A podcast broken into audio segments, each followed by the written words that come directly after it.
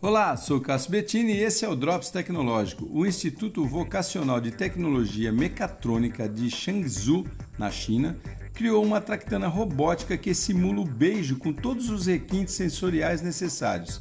A ideia dos caras é que você possa mandar um beijo para alguém distante, como um e-mail, por exemplo, e a pessoa poderá sentir seus lábios tocando na pele dela lá do outro lado. Para isso, eles criaram um equipamento macio cheio de sensores de pressão e atuadores em formato de lábios, que você conecta em seu smartphone e, através de um aplicativo, pode beijar em tempo real uma outra pessoa ou enviar o beijo para ela desfrutar posteriormente. Segundo o fabricante, que já testou o produto, a sensação é bem realista e a pessoa sente mesmo um gosto de beijo.